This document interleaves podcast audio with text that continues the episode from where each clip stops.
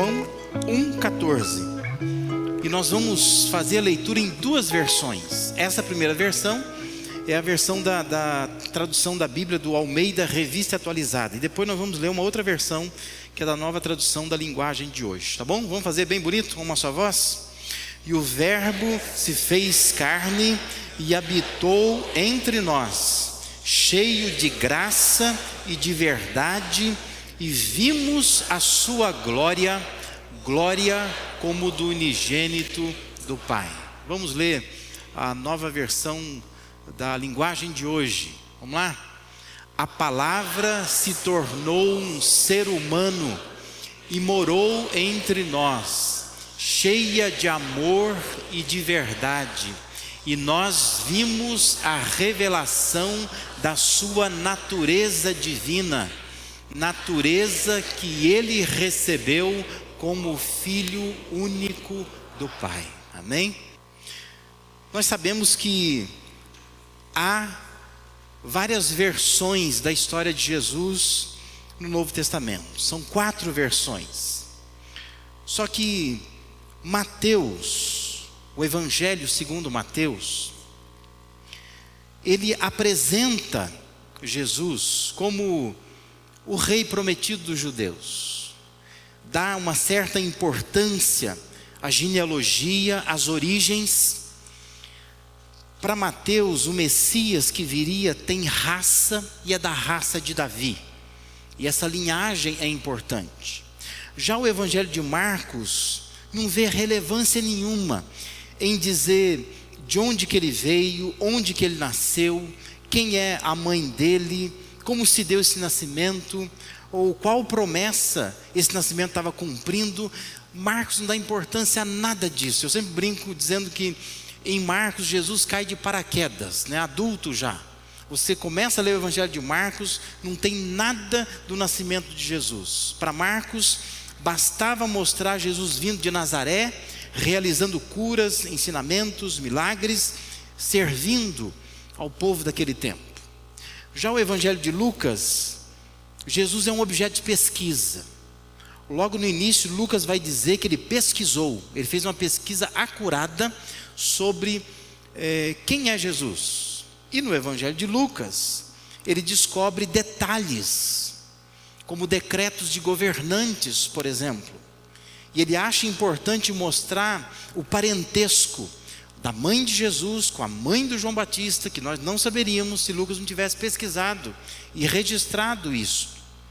E ele se interessa em mostrar que pastores que estavam nos campos recebem uma revelação e um convite para vir eh, adorar o Messias que era chegado. Lucas vai mais longe, ele fala da apresentação do menino Jesus no templo, das palavras de um velho sacerdote chamado Simeão e ainda fala da reação de uma velhinha chamada Ana, que aos 84 anos estava ali contemplando aquele momento da, da, da apresentação.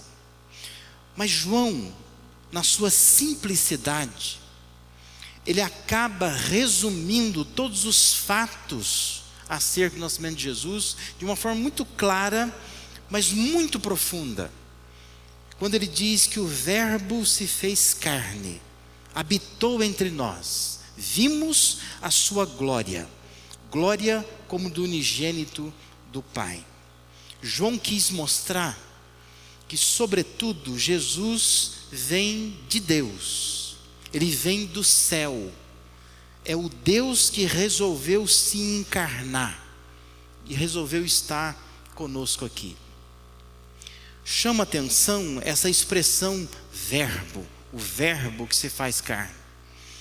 João ele começa a sua composição descrevendo isso, talvez para cativar mesmo a atenção dos gregos daquela época, porque essa expressão verbo ou palavra é a tradução da expressão grega logos, que no mundo grego significava a fonte das ideias. Logos era a razão, mas não a razão meramente humana na, na, na concepção grega, era algo sobre-humano, mas que estava acessível ao ser humano se esse ser humano buscasse E buscando e entendendo o que era o Logos, o ser humano podia é, é, controlar o universo, especialmente controlar a sua conduta. Era assim que os gregos pensavam. Mais tarde, esse termo logos, ele, vai, ele seria usado pelo estoicismo, e vai dar então essa ideia de que na filosofia grega, logos é, é algo divino, que eles não sabiam explicar muito bem, mas é algo que cria, domina, dirige a natureza e o universo. Mas o Logos remonta ao ano 530 a.C., né? quando Heráclito é, escreve sobre isso no seu livro chamado Teoria do Ser, e aonde ele estimula os seres humanos a terem paciência até que o Logos pudesse manifestar e trazer clareza à sua mente. Os gregos eram confusos nessas coisas, né? Eles achavam que pela filosofia a gente podia dominar é, tudo que, o que foi criado. Então veja, no Evangelho de João, como eu disse, para cativar a atenção dos gregos, ele dá início à sua narrativa acerca do surgimento da trajetória de Jesus, dizendo que o Logos, o Verbo, era desde o princípio, dizendo que o Logos estava com Deus, dizendo que o Logos é o próprio Deus, e dizendo ainda que nada foi criado sem que estivesse o Logos presente lá. E no versículo 14 que nós lemos, ele vai dizer que esse Logos, esse Verbo, se fez carne e habitou entre nós, cheio de graça, de verdade, vimos a sua glória, glória como do unigênito do Pai. O que nós aprendemos disso? Eu queria pensar em duas lições que a gente pode aprender aqui nessa noite. Uma lição é que Deus quis se humanizar. Deus ele quis se tornar um ser humano. Deus quis ter a experiência da criação dele. E, e veja bem que isto é o caminho inverso do que acontece com o homem no jardim do Éden. Porque lá no jardim do Éden, o homem quis ser como Deus. Lembra disso? Essa foi a tentação do ser humano. A serpente diz que eles poderiam comer de um fruto. E no dia que comessem desse fruto, eles seriam como Deus, conhecedores do bem e do mal. E se você ler o capítulo 3 de Gênesis, você vai perceber que o próprio Deus vai dizer que precisa cercar o jardim do Éden e precisa tirar o homem dali. Que ele vai dizer assim, porque o homem agora é como um de nós, conhecedor do bem e do mal. Lá atrás, o homem quis ser como Deus. Agora em João, João está dizendo: Deus quis ser como homem. Olha que interessante, não é? Na filosofia grega, a tentativa sempre era de ser como algo divino, que controlasse as coisas. E João está dizendo: não, mas o divino quis ser como seres humanos, quis ter a experiência humana.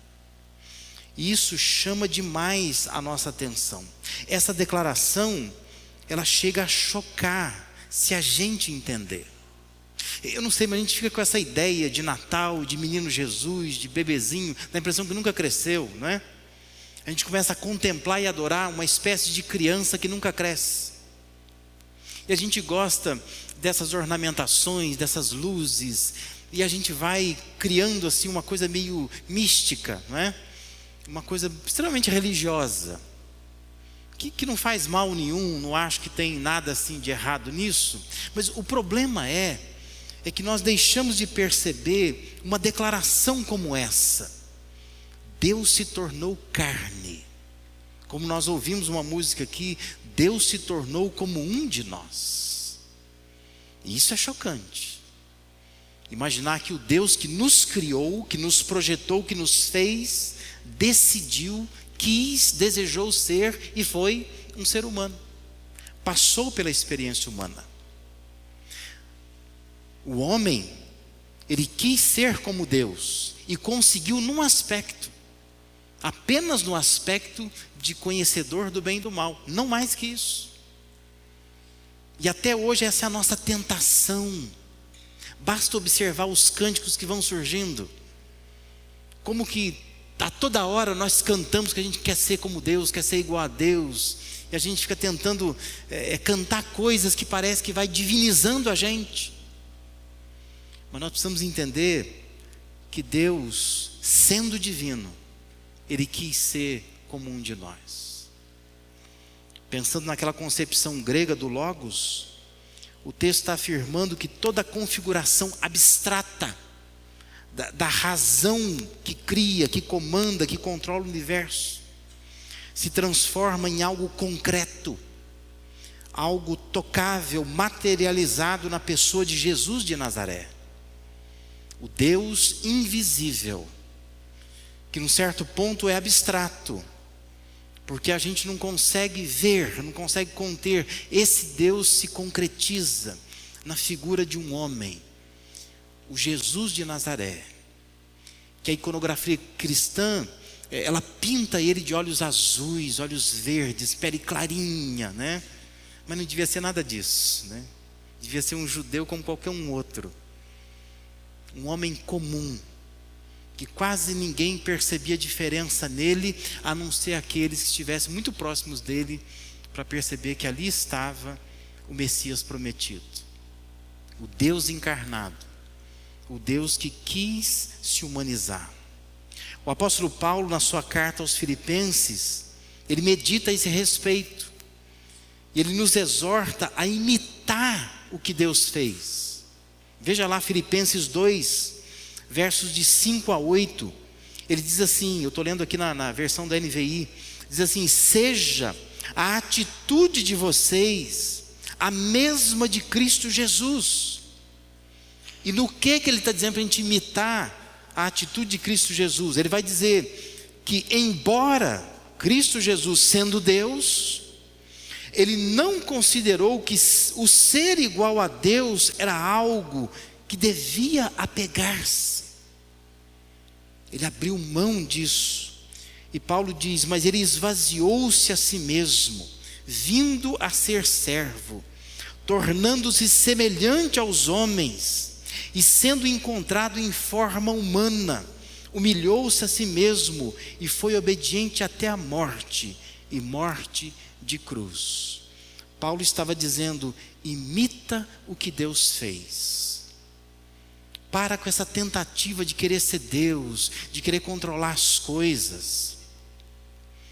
Mas entenda que Deus resolveu ser um ser humano, porque Deus julgou que esse espaço humano é um espaço onde nós podemos experimentar a graça, a presença, o amor, a misericórdia dele. Na época de Jesus nasce uma outra filosofia, que se concretiza mais no, no, no século II, né, o gnosticismo.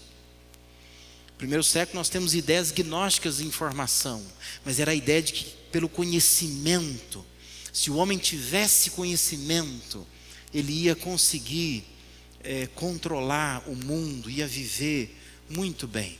Até hoje, gnosticismo existe. As universidades brasileiras estão cheias de gnósticos, né?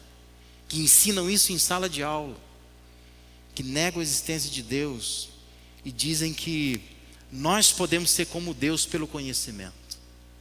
E Paulo está dizendo: não faça nada disso. Seja a sua atitude a mesma de Cristo Jesus.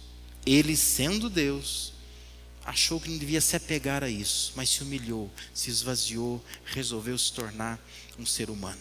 Então, essa é a primeira lição. Deus quis se humanizar, ser como a gente.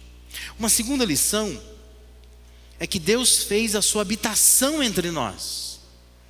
A expressão grega habitou tem relação com o tabernáculo do Antigo Testamento, significava uma habitação temporária, nada é, é, é, definitivo.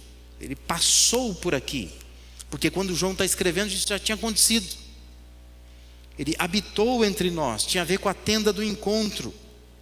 Eram lugares feitos segundo instruções muito minuciosas de Deus para que ali o povo se encontrasse com Deus. E João está dizendo que o Logos se fez carne e morou com a gente, habitou com a gente, veio estar com a gente.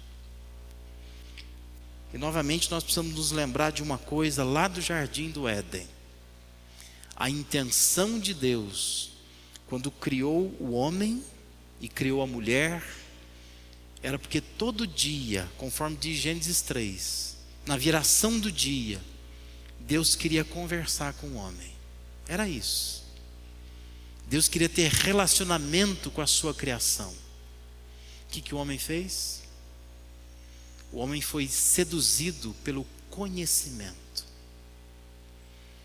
E esta será uma luta até que Jesus volte. É a luta do relacionamento contra o conhecimento. Deus continua como era lá no princípio, vindo atrás da gente, dizendo: Onde você está? Eu quero me relacionar com você. E nós continuamos como Adão lá no jardim do Éden, dizendo assim: aonde que eu posso conseguir mais conhecimento? É? Nós achamos que conhecer é importante, mas Deus está dizendo que esse é o drama do jardim. É o relacionamento contra o conhecimento. Você pode estudar teologia, você pode fazer bons cursos, ler bons livros, se aprofundar na Bíblia, ler de capa a capa, mas se você não pegar tudo isso e transformar numa relação com Deus, não resolve nada. É conhecimento inútil. E tem gente que tem uma tara especial por conhecimento. Ela gosta de, de conhecer, e gosta de ficar questionando, e gosta de, de ficar criando algumas coisas que a Bíblia nem fala. Luiz Saião diz que algumas pessoas usam a Bíblia como uma camisa de força. Semana eu estava vendo um vídeo do Luiz Saião, é um vídeo antigo já, mas o Saião dizendo que um, um irmão dessas igrejas que usam a Bíblia como camisa de força, dizendo assim, um irmão dizendo para o outro, rapaz, esse negócio de ir em festa, não pode ir em festa, crente não pode ir em festa. Porque festa é um negócio perigoso, festa perverte as pessoas. Mas que tipo de festa? Não, qualquer festa, festa de casamento, festa de aniversário, qualquer festa, não pode ir. Aí o outro diz assim, ué, mas Lá na João 2 fala que Jesus estava numa festa de casamento. O outro respondeu assim: Pois é, mas Jesus não devia ter ido lá. Como assim? Na concepção dele, até Jesus estava errado de ter ido naquela festa em Caná da Galileia. Absurdo, não é? É alguém que pega o conhecimento e não sabe se relacionar com Deus. E ele faz da Bíblia uma camisa de força e não entende que Deus quis habitar com a gente, conversar com a gente, relacionar com a gente. E todo conhecimento tem que ser ponte, não pode ser muro. Todo conhecimento tem que me conduzir a me relacionar com Deus, não pode criar uma barreira entre mim e Ele. Tem gente que quanto mais conhece a Deus, mais longe dele fica, se assusta, se apavora. Mas conhecimento não é para isso. Conhecimento é para aproximação. A tendência que a gente tem né, de achar que sujeito que conhece muito de Bíblia não deve orar, não deve fazer nada. Né? É engraçado isso, né? Essa ideia que a pessoa é distante de Deus, porque ela conhece tanto, que eu acho que ela. Como se fosse um controle que ela tem na mão para controlar Deus. Mas um conhecimento que não nos leva a um relacionamento com Deus, é voltar ao drama do jardim do Éden. É a gente não compreender que Deus resolveu habitar com a gente. Sempre quis estar conosco. O encontro no jardim, Deus sempre quis. O Evangelho de João está dizendo que ele veio cheio de graça, de verdade E assim, só assim foi possível ver a glória, aquela que só o Pai tem só o Pai pode manifestar. E se manifesta nesta habitação, ainda que temporária, para aquele tempo, é, vendo em Jesus a glória do Pai. Mais uma vez, quando nós analisamos os escritos do apóstolo Paulo, nós observamos que o Deus do, do povo do Antigo Testamento é o Deus que se encarnou em Jesus para passar um tempo com o seu povo no Novo Testamento. Mas também é o Deus que, pelo Espírito Santo, ele habita dentro de cada um. Cada um que chega a essa compreensão.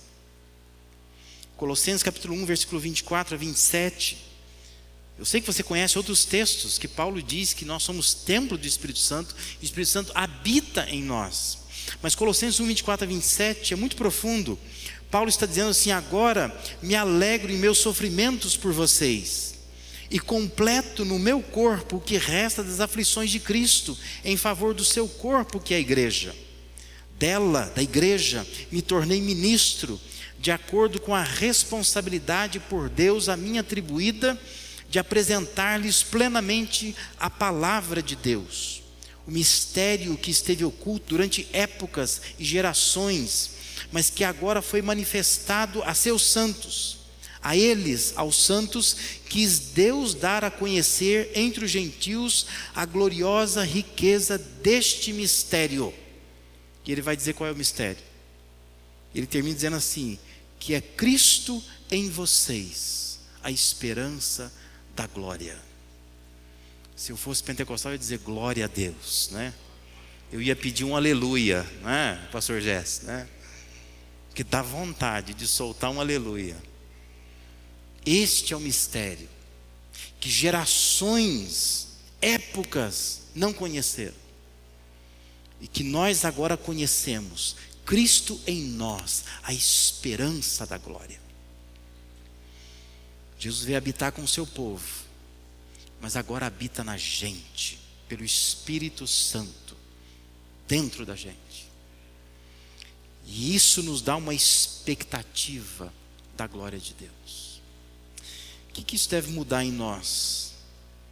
Eu acho que nós temos que pensar que se Deus quis se tornar um de nós, nós devemos não só amar Jesus por ser ele a expressão concreta desse desejo divino de se humanizar, mas eu acho que nós temos que imitar a atitude de estar disposto a se rebaixar e a servir e dar a nossa vida em serviço.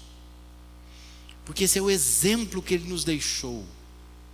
O Deus invisível resolve ser como um de nós e veio para servir, não para ser servido. E esse é o nosso modelo. Nosso modelo. É isso que nós devemos seguir. Então eu queria que você pensasse nessa noite, em primeiro lugar, qual é a tua disposição? Porque se você não tem essa disposição ainda de se inclinar, de se curvar, de dizer, olha, eu quero servir nós estamos fechando um ano já, mais um ano. Vai começar um novo ano, a gente começa com propostas novas para o ano seguinte. Mas aonde que eu vou servir? O que, que eu quero fazer? Aonde que eu poderia me envolver um pouco mais? Eu não posso ficar nessa época de Natal só deslumbrado com luzes, com cores, com presentes, com isso, com aquilo mas é um momento de refazer a nossa fé, entender que Deus se encarnou. Se Deus foi capaz de fazer isso por nós, eu preciso ser capaz, como Paulo disse, de me rebaixar, de seguir essa atitude dele e de aprender a servir e querer servir. E uma segunda coisa que eu acho que deve mudar em nós, Deus quer estar conosco e se Ele quer estar conosco, nós precisamos querer estar com Ele.